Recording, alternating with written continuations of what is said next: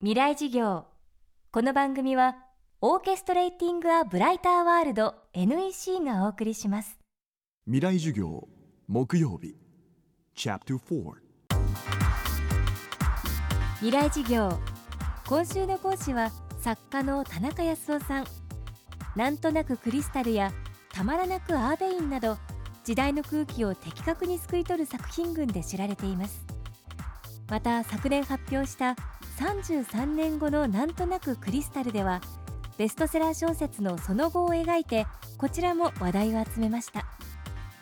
作家としてまた政治家として社会評論にも独自の視点が盛り込まれています。未来事業4時間目。テーマは現代の若者に関する考察。よくね最近の若者は恋愛もあまりしないよとかね。あのネットで面と向かってではなくて就職活動もしなきゃいけないから昔と違って大変だよとかって言うんだけども。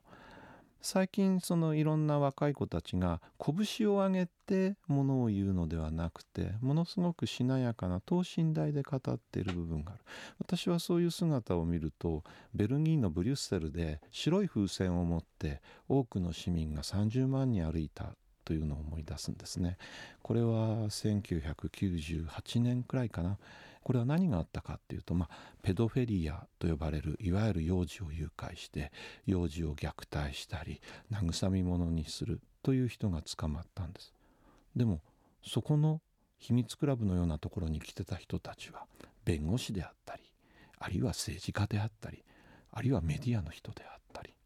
世間でまともだと呼ばれてる人たちがそこの会員でそしてその犯人はあっという間に釈放されてしまう。それに対して国王もこれでいいのかなという発言をする。それは決して政治的な発言ではなくて人間としての発言で。でその時にですねある日曜日にそのブリュッセルの町に30万人もの人がみんな白い風船を持って集まるんですね。でもその日に国鉄である国の鉄道も臨時列車を出してその日は有料の駐車場を無料で開放した。そして誰も声高に話すわけでもなくて白い風船を持って皆が黙々と歩く。もちろん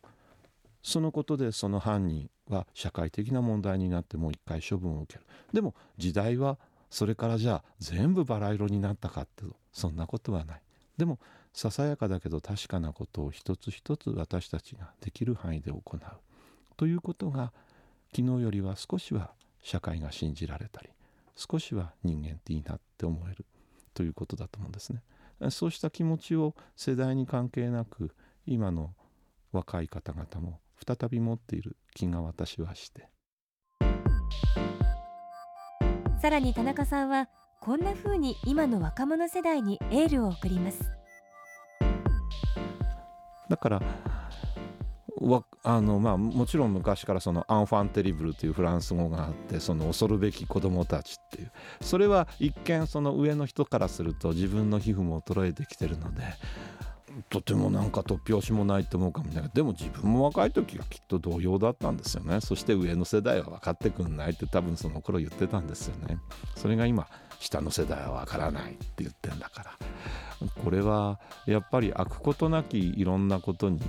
好奇心を持ち続けるっていうことが大事だろうって思いますね。そしてなるべくリアルにそれを見るということ。英語で偽物だなってのはフォニーって言うんですけどフォニーってのは PHONY って書くんですよ。でまあフォーンっていうのは確かに電話の声はリアルで確かに聞こえてんだけどでもこれ電話回線の中をその人の声が横になったり斜めになったりしてブワーンって来てるから本当の本物の声じゃないんですよね。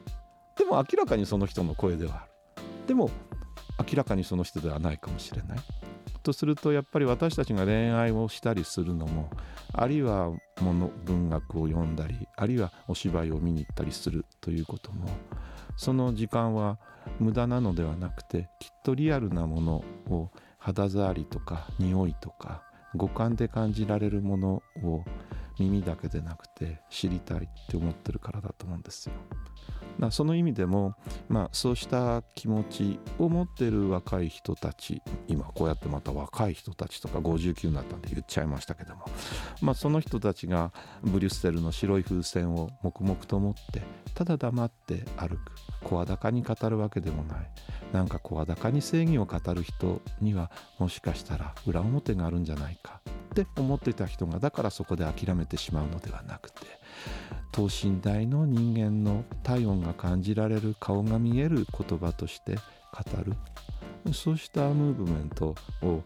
僕たち始めなくちゃなって思ってる人たちが少し今東京だけじゃなくて日本のいろんな場所でそういう私よりも若い人たちの中に少し生まれてるんじゃないのかなって感じはしてますね。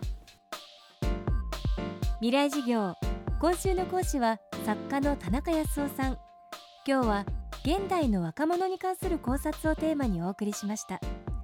田中さんの著書たまらなくアーベインと33年後のなんとなくクリスタルはどちらも川出処方新社から発売中です。またこの番組はポッドキャストでも配信中です。バックナンバーもまとめて聞くことができます。アクセスは東京 FM のトップページからどうぞ。来週はシステムデザインマネジメントがご専門。慶応大学大学院教授前野隆さんの講義です。幸せの日本論をテーマにお届けします。未来事業。この番組はオーケストレーティング・ア・ブライター・ワールド NEC がお送りしました。